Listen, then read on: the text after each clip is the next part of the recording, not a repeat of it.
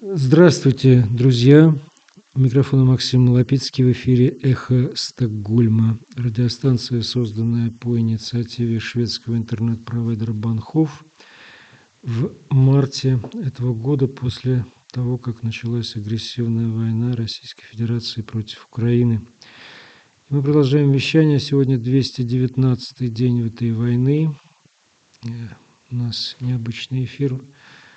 Я не один в студии, а со мной Глеб Скворцов, музыкант, человек разносторонних взглядов, любящий историю. И мы с ним обсуждаем нынешнюю ситуацию и обсуждаем то, что происходит сейчас на войне, и то, что может как это развиваться.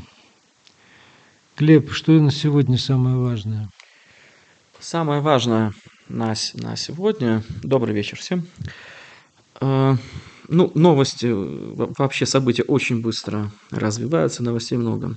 Я думаю, что все мы читаем, не, не вы, а говорю мы, э, все смотрим YouTube, каждый нашел свой источник и информации, каждый читает Telegram, без этого никак.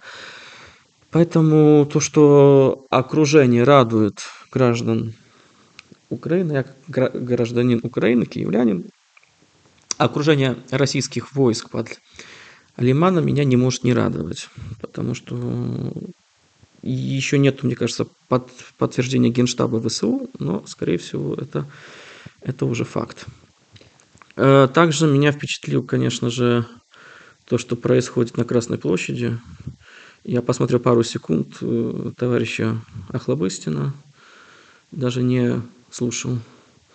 Вот там, там такое победобесие, вещи вот такое немножко, да, люди празднуют.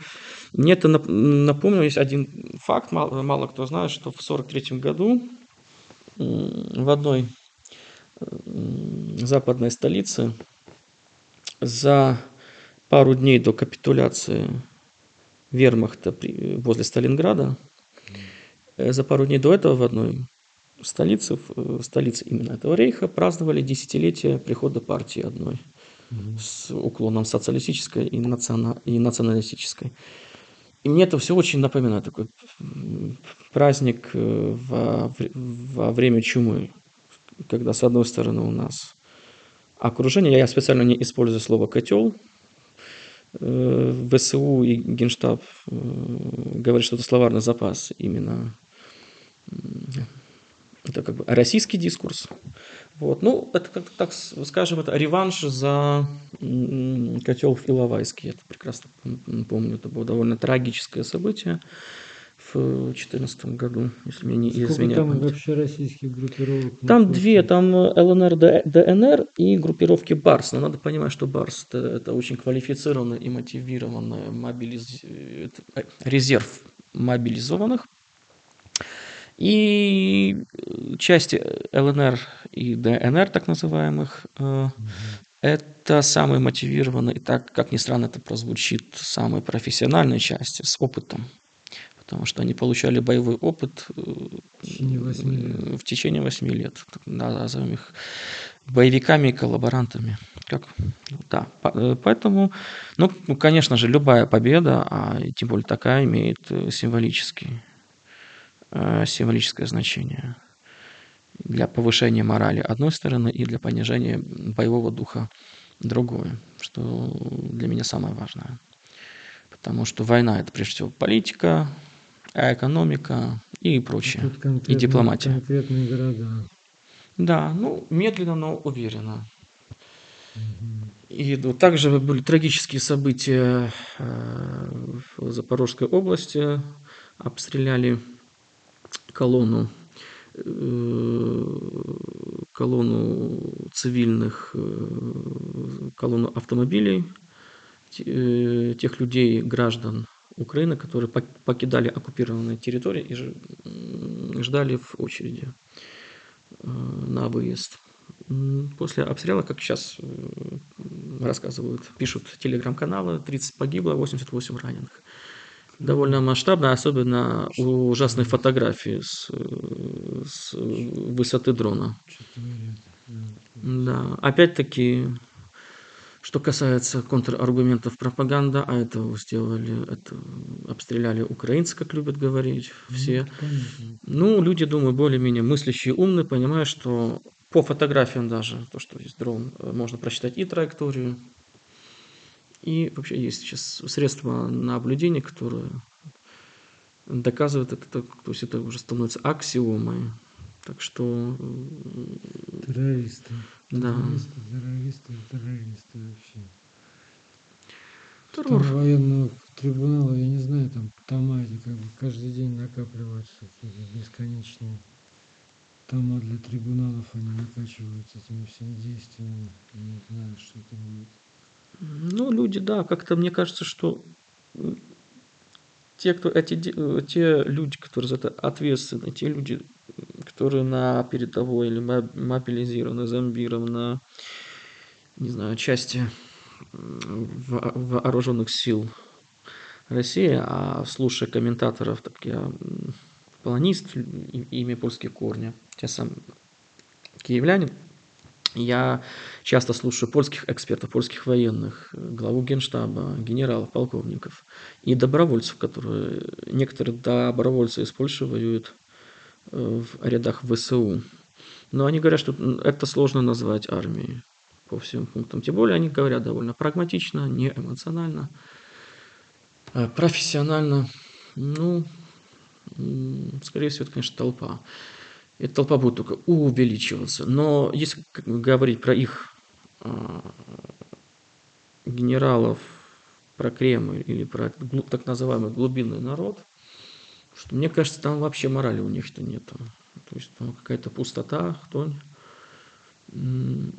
И до, да, конечно же, война началась в 2014 году, но до 24 февраля даже никто себе не представлял, что все аж так плохо что эти бесы и демоны настолько велики, и настолько там нету, отсутствует просто понятие морали и этики. Так что, да. как это закончится, я надеюсь, что таки придет. Придут э, такие цивилизация, порядок, потому что там тотальный хаос Э, должен как-то вот порядок должен этот хаос победить. Международное право, римское как право, это, любое как право. Это на практике прийти и начать как хорошо теоретически.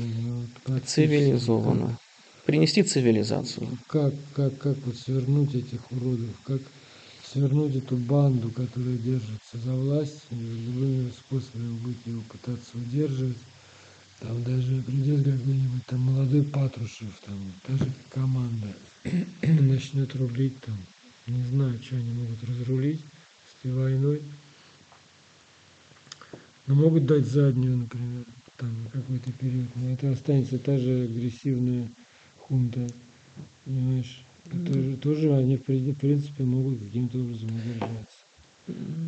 Ну вот что там с этой Россией вообще? Ну, я думаю, что как бы можно не, не, не, не, не гадать, но если отодвинуть от всех ужасов сегодняшнего дня, вчерашнего даже, то, что произошло полгода назад, а этот вот масштаб, масштабирование, зум, эту камеру от, отдалить на такую более далекую перспективу и охватить более как бы, широкую, э, широкий горизонт, широкую картину – всего происходящего и в истории, в новой истории, более древней истории. Все, как мне кажется, имеет все довольно страш, очень, очень логично. То есть э, везде прослеживаются причинно-следственные связи. Одно из другого. Из как бы выходит, как вот матрешка. Кстати, матрешка, кто не знает, это японская народная такой японский народный артефакт. То есть мы тут не... Ну Одно выскакивает из другого. Ны... Нынешняя эскалация из-за поражения. А, под, начиная от Киева, потом отошли под Херсоном, сейчас Харьков был. Постоянно ВСУ наращивает свою мощь. Конечно же, что делать? Эск... Эскалировать и пугать последним тузом то есть ядерным. Или как это говорят, АБС, атомная, биологическая и химическая. Химическая еще, да. А Исследования а были. 14 год берет начало из а, возникновения уже независимой Украины полностью как государства и как общества, и как нация, политическая нация, многонациональная политическая нация. И все к этому шло с 91 года. Если кто не знает, в 91 году на референдуме о не- независимости проголосовали. Это был довольно честный референдум после провозглашения независимости УРСР, Украинской Социалистической Республики. Даже в Крыму голосовали, э, проголосовало большинство за независимость и суверенитет. Так что все к этому шло.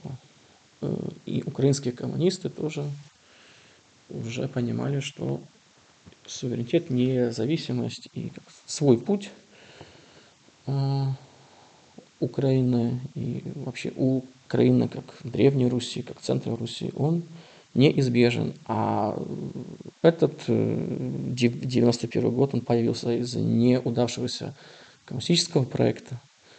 Вот. А коммунистический проект по- появился из-за неудавшегося проекта Российской империи Романовых. Такого, так скажем, fail state, да. Коммунистический проект при Сталине это был проект имперский. тоже. Имперский, да. Но абсолютно. Как бы чего говорить. Сталин не, как бы, не был вечен, понятно, но и плюс э, жертвы на Ну, такого и количества проект оказался не вечен. костях, да, это было бы тоже не вечно. Это сталинизм. И Российская империя, короче, все происходит из... Маятниками все туда-сюда Да. скачается. Сейчас вот должно, если коснуться в другую сторону, то будет, конечно, неплохо в России. Так что тоже меня очень э, удивляет вот проблемы с логическим мышлением, с формальной логикой. Кстати, вот я не знаю, преподают ли формальную логику в Российской Федерации в школах или в вузах. В Украине перестали преподавать, тоже это большой минус. Вот я надеюсь, что в будущих как бы, реформах образования в Украине вернут предмет формальная логика. Или просто логика. Потому что логическое мышление, конечно же, страдает больше всего на фоне, и, понятное дело, и трагических событий, и эмоций, но прежде всего фейков, пропаганды и какого-то То есть нету мышления, способности к мышлению, нету к, способности к логическим цепочкам. Вот. И тоже это одна из причин, одна из там, сотни причин, конечно же, не, может, не главная. Почему сейчас э, аморфно русское общество, и есть ли в России общество?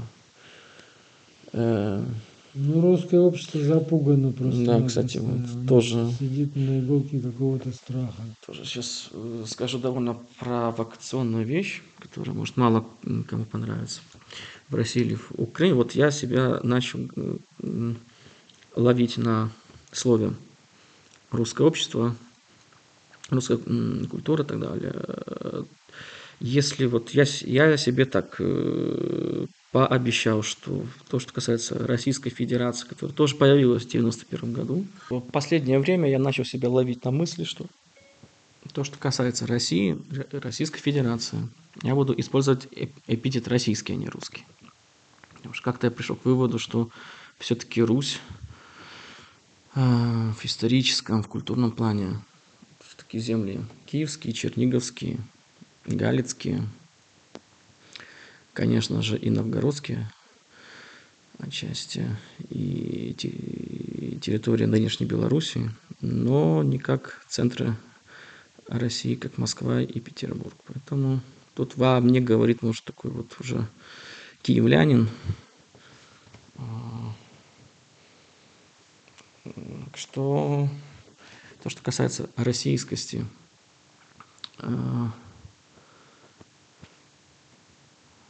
как-то так начал эти и русскости, начал эти понятия разделять. И то, что касается культуры последних 20-30 лет, тоже Я думаю, что все нормальные люди разделяют, нормально отделяют русский язык от того кошмара, который сейчас правит Россией, от этих орков, которые захватили власть.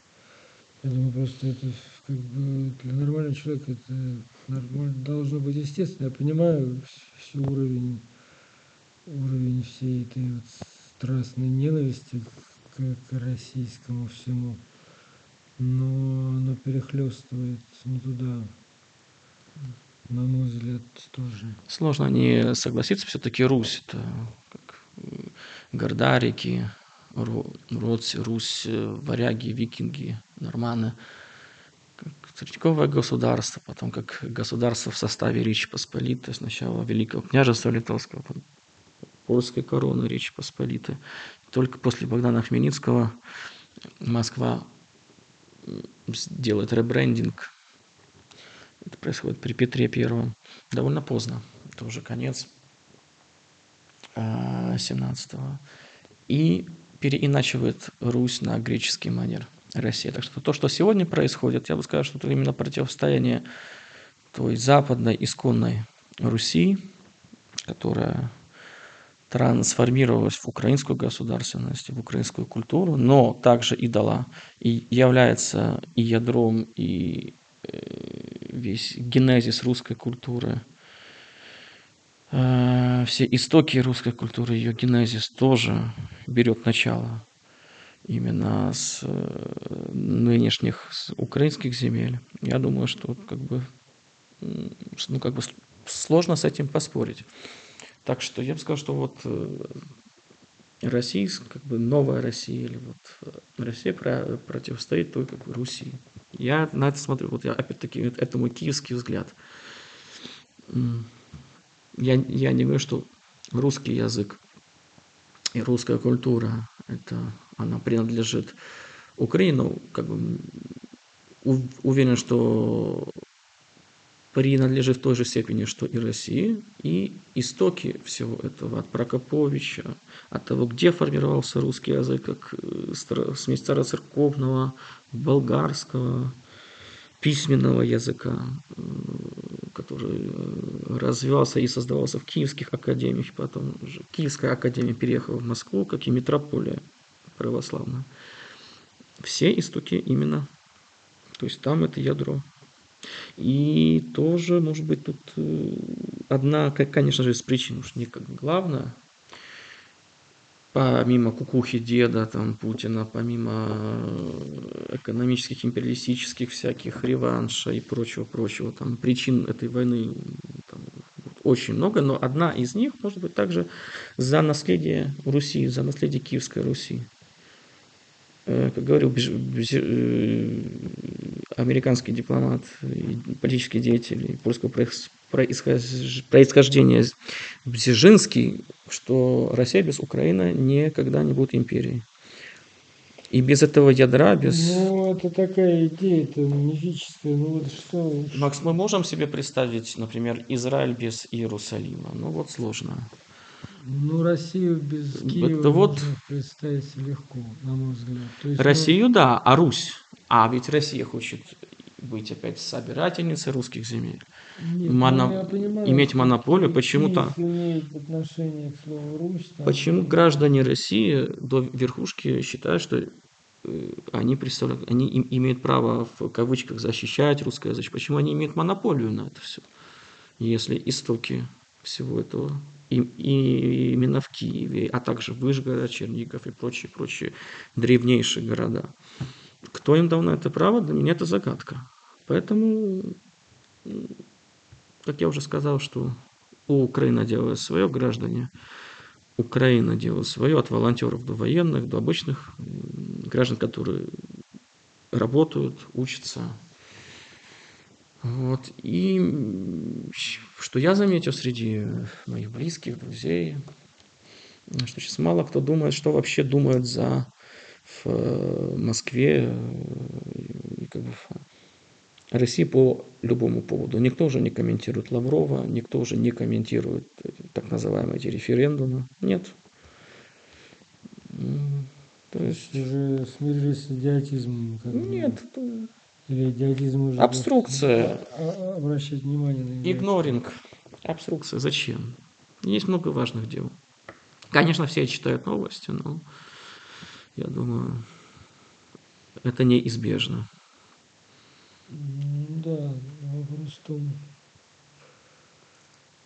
что происходит там, да, что это за мясорубка вовсе не меня.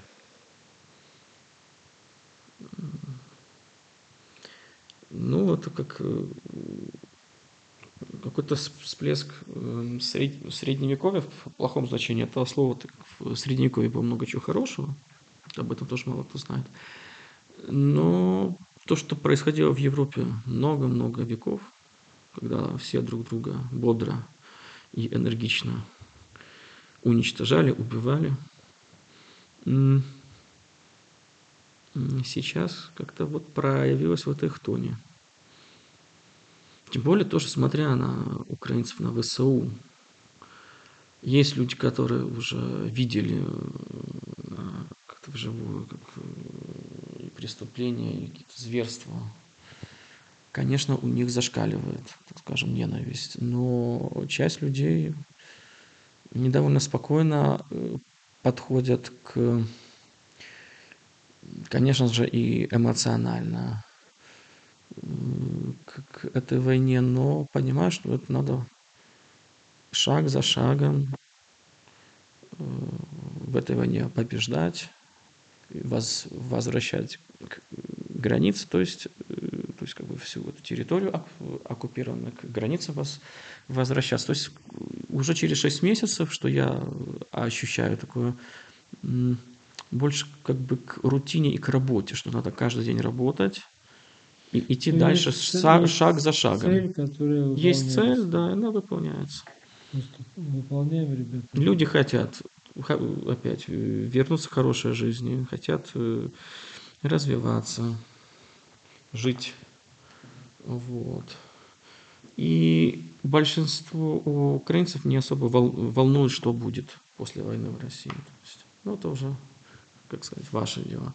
И, может быть, это не, не совсем правильно, конечно же, нужно там, как-то влиять, присутствовать, чтобы не, э, такого не, не повторилось в дальнейшем. Ну, там на России должны все вместе, мир, мир должен... Но мотивация, конечно, очень разная. Если с российской стороны это мотивация э, от наживы, заработка денег до вера в какие-то в исторические конструкты, мифы, эти концепции там, русского мира, что вот там, не знаю, я даже не хочу это все пересказывать, этот бред, э, то украинцев, конечно, это защита своего дома, своей земли, своего быта, своего выбора в Европу. Это реформа, это цивилизация, это право, это правое государство. Украина хочет в европейскую, как бы, в таком обширном понятии, ну, да. вернуться в европейскую семью, из которой она ушла в 17 веке частично. Это Русь исконная. Это греческая философия, римское право, наука, искусство и все прочее. Гражданские права и так далее. Mm. Вот. Как это закончится? Ну да, НАТО может быть рано или поздно. Не НАТО это неправильно, а коллективный Запад. На, так называемый Пакс Романом, Римский Рим, он придет и так называемый Третий Рим. Это тоже, мне это калька Третьего Рима тоже. Это отдельная тема. Второй там, не знаю, что они хотели. Второй Киев, Третий Рим. Еще там, пятый. Будет новое образование. Как бы. Да, да. И цивилизация должна наступить право и порядок, а, а не хаос. Так что хуже там или люди, как или эти народности, нет, конечно, но если очень, очень длительное время жить. Ну, ну что делать с сумасшедшим с ядерной бомбой? Ну, главный вопрос решить. Что делать с психом, у которого лежит ядерная хрень в запасе в кармане? Что-то непредсказуемо. Ладно. Будет, если это, это, это случится, будет эскалация, и все закончится на, на, намного быстрее. Также вот э, то, что есть... Сколько, сколько на паузе в Украине будет русский язык стоять, на такой как бы Так я хотел зак- закончить про вот ядерное. Вот э, если сравнить Мариуполь, то по разрушениям там не одна упала бомба тактическое. То есть в наше время конвенциональное оружие, не ядерное, оно не, на самом деле не менее страшнее. Ну, понятно. По своей силе, поэтому... Аналогичнее. Поэтому... Небольшому тактическому ядерному оружию, это понятно, что они гранят тем, что есть. А русский язык, ну, русский язык, русский язык, это Тема сейчас довольно э, больная. Ну, Конечно же. Понятная как бы тема, как бы язык агрессора. Опять-таки... Э... Я каждый раз вспоминаю мою маму, которая вот, ну, не могла она слышать немецкую речь после войны. То есть у нее это была просто аллергия. Ну, и, как бы... я, бы, я бы сравнил, например, Австрию с Третьим рейхом, хотя тоже там в Австрии там, нацистов хватало, но Австрия-то являлась и Вена центром немецкой культуры с ранних средних веков, а не Пруссия, там, дикие, даже эти дикие земли немецкие, германские. Но Третий рейх и Пруссия, как ядро Третьего рейха, она монополизировала немецкий язык и никто не говорит язык австрийский, но немецкий. То же самое, что и происходит между Россией и Украиной. Почему я хочу вернуться к своему тезису, то, что большинство, подавляющее большинство украинцев, граждан Украины, ассоциируют русский язык с Россией. А я бы сказал, а зачем это делать? Зачем отдавать этот язык? Опять-таки, письменность и культура, первые церкви, первые университеты, они появлялись в Киеве задолго до Москвы. И этот язык именно формировался и создавался на нынешних украинских землях. Поэтому если эта ассоциация прекратится, если разорвать монополию России на русский язык, тогда, конечно же, все, может быть, э, русский язык не будет настолько популярен, как раньше. Но, тем не менее, он не будет вызывать отторжение или, или раздражение, как у некоторых людей. Э, конечно же, официально никто его запрещать не будет, но то, что ну, украинский... Сейчас это отменили как бы обучение в школах, да? В школах отменили, да. Но это роскошь, как сказать, учить русский. Ну, нет, ну я не знаю, это как бы понятно, я, понятно, я что, бы тут это, не... что это что, что реакция понятна, мне абсолютно тут... не удивляет эта позиция, но меня просто Лучше учить, конечно же, западные языки. Я, я скажу почему, Макс. Почему я не, не, не поклонник а, русского языка в школе. А, понятное дело, что все книжки самые важные и интересные дети читают сами, а не в школьной программе. Тут даже про, я думаю, мало кто будет дискутировать, что школьная там, программа русского языка и, и литературы, она там уж очень ну, много давала. Учителя, Конечно, ну, нужно окунаться в э, цивилизацию э, Западной Европы. Но русский язык потерял э, так скажем, актуальность и престиж после развала Советского Союза. Я, так сказать, свой, сейчас хочу объяснить свой аргумент. Когда был Гагарин, наука, когда Советский Союз был империей, который э, содержал африканские страны, страны Латинской Америки, не знаю, там, поддерживал и в Азии, Вьетнам, там, Корею, Северную и так далее. При всем престиже и мощи Советского Союза русский язык был, э, то есть он представлял величину на таком глобальном рынке, так скажем.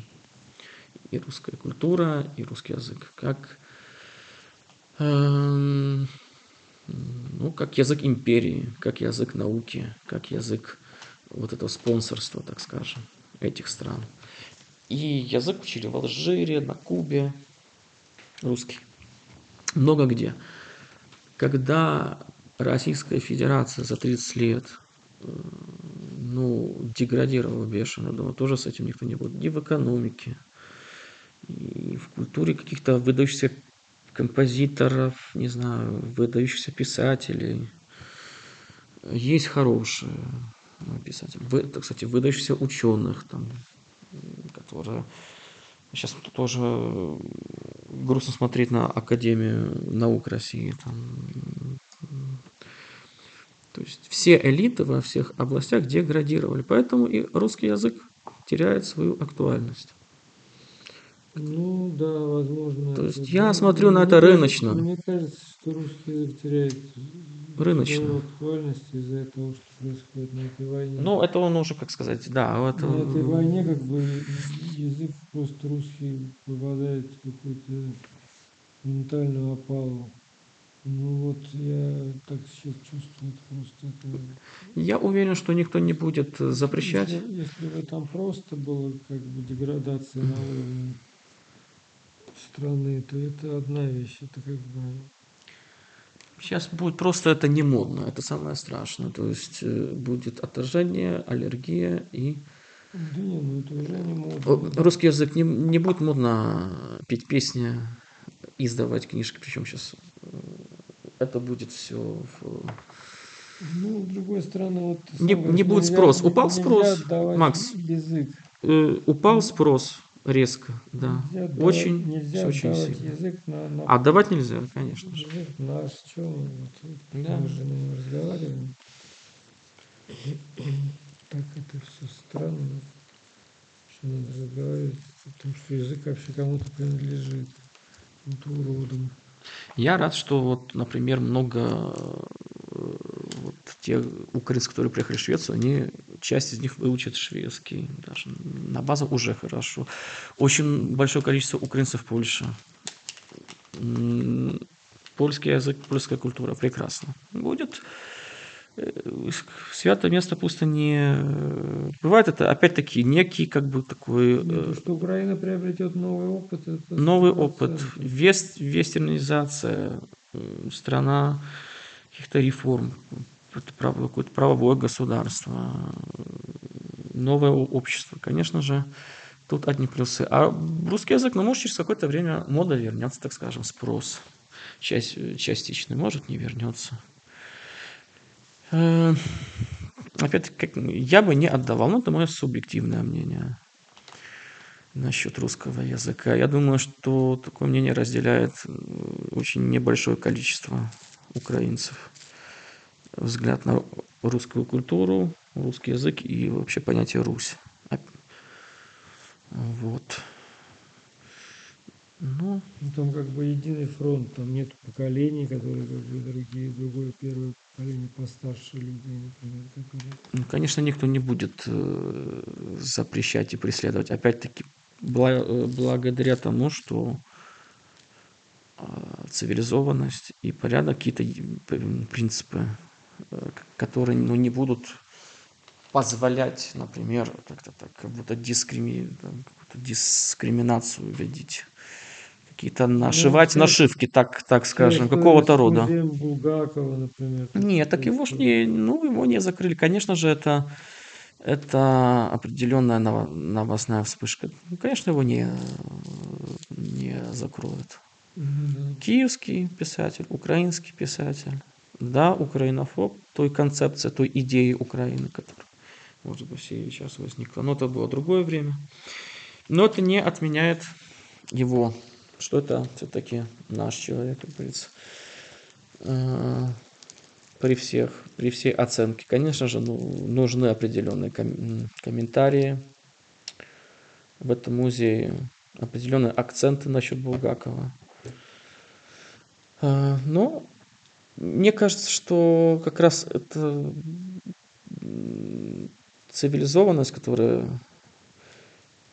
придет в э, Украину после войны уже полностью и превратит из постсоветского государства уже полностью э, такое в Слушай, а как- модное как- европейское молодое Я понимаю, мод, модно, вот мне, мне интересно, я просто боюсь войны в любых проявлениях. я не знаю, вот эти ребята украинской армии, они же жестокости как бы какие-то такие, что Да. как у них психологические ситуации. Нас, опять я вернусь к этому лейт, лейт-мотиву порядка и хаоса. Благодаря тому, что НАТО, страны Запада помогают, мониторят, но они и контролируют то, что есть Жен- Женевские конвенции. А Это обязывает то, что мы выступаем все-таки на стороне Запада, мы не какой-то особый проект, там, третий путь, как вот Россия всегда пыталась свой какой-то путь, мы уже видим, чему это привело, свой особый путь. Всё это к хаосу и к хтоне, и к просто молодежному слову такое слово днище. Нет особого э, пути, есть путь в общую европейскую Цивилизация. цивилизацию, мы как бы воз- возвращаемся к себе домой. И есть некий контроль. Я думаю, что этот контроль будет распространяться на финансовую сферу, на банковскую, на политику, на элиты, на все. И то же самое он распространяется на, вой- на украинскую армию. Что хотим этого или нет, э, есть там же- желание мстить или нет, есть садисты в этой армии или нет, не имеет значения. Есть определенные правила, и Украина им следует. Ну это понятно, что Украина... Потому что есть контроль и Украина, мониторинг. Я сейчас даже не, вот не про то, что там садист, садист сестра, просто сама пси- психологически, как люди, людей нужно как-то как, как-то снимать стрессы эти все. Я вот не понимаю, как это все работает. Ну, я тут б- более чем э, некомпетентен, сразу скажу, потому что я человек сугубо цивильный.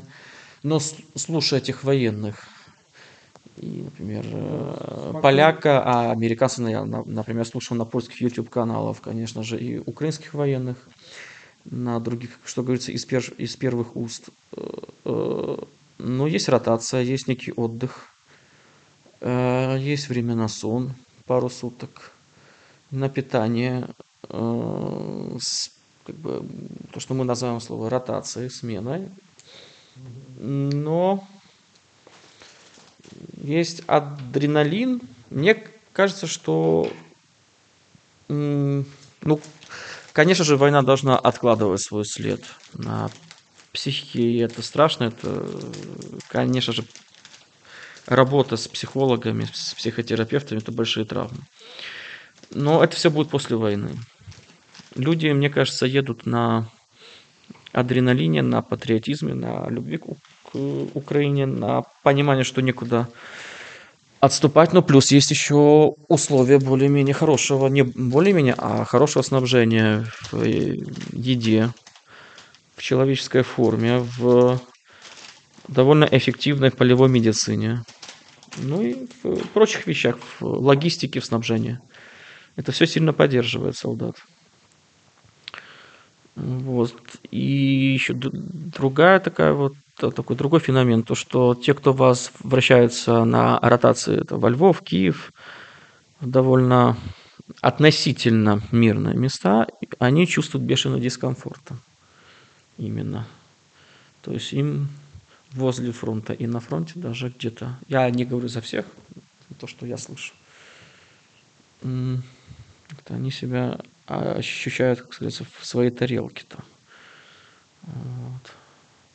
Среди там своих побратимов. Вот. Война, друзей и такая, так для- далее. Для украинцев такая священная война абсолютно. Они чувствуют, может быть, свою Ну. нужность там, или как-то иначе себя чувствуют. Да, Вот перефразирую, вот как Блинкин сказал на заседании ООН, госсекретарь США, перефразирую, Гол- э, тоже выдающуюся ки- э, киевлянку Голду Мейер, то, что если Украина прекратит войну, тогда не будет Украины. А Если Россия прекратит войну, тогда не будет войны. Перефразирую. да. Не знаю, конечно же, это тоже мотивирует и помогает. Ну, будем надеяться, что до еще больше эскалации не дойдет. Ну и в, в скорейшую победу ВСУ и к выхода к границам 91 У тебя года. родственники в Киеве, да? Как, Да. как они себя там чувствуют? Что происходит в Киеве? Ну, Отец думает про отпуск. Мы все уже устали. Он там был, так сказать, готов уже, например, э, пойти добровольцем, он айтишник и управлять дроном, еще что-то. Но пока еще нет такой необходимости. Уже не такой молодой. Мама э, вернулась из Италии в, в мае и работает, работает. Надо работать, надо думать о будущем, жить как бы жизнью. Мы не особо говорим даже уже про войну, про эти все события, как оно может быть, нет. Мгм. Спокойствие, стоическое отношение. Стоическое, конечно, раздражение. Я бы так сказал, что к, к России, к гражданам россиян есть некоторая вот не то, что какая-то там ненависть или рус... вот это вот россияфобия. Вот я специально буду использовать слово не русофобия, а россияфобия. Нет, есть э, раз, вот именно э, раздражение. То есть люди как бы так вот злые, вот э, ну как бы ну что за идиоты, вот, ну, ну что вы тут приходите вот и гадите, гадите вот, и портите и так далее. Вот я бы сказал такое вот. Такое вот человеческое раздражение. Хотя, опять-таки, конечно же, есть какие-то вот а, у меня разное происхождение в э, семье, и поляки, и отчасти русские, и украинцы, другие национальности. Вот. Поэтому есть такая вот злость. Мол, портите нам жизнь сильно. Это надо прекращать. Всё, ребята. Вот. И нету никаких настроений по поводу там, что нет войны, мира, мира нет. К границам 95 э, первого года и, и все. И отец говорит, что если будет какое-то примирение или остановка огня, это все повторится. Это тоже говорят и военные экс- эксперты военного НАТО, военная Украина. Что если будет какая-то передышка и так далее, то все продлится и дальше. Да. Надеюсь, что по Киеву не ударят. Я как раз смотрел карту взрыва на 10 килотонн и на одну. Ну, как-то так не особо в это верится. Хотя должен быть некий оптимизм и вера в победу. Вот в рутинный труд всех граждан Украины. Да.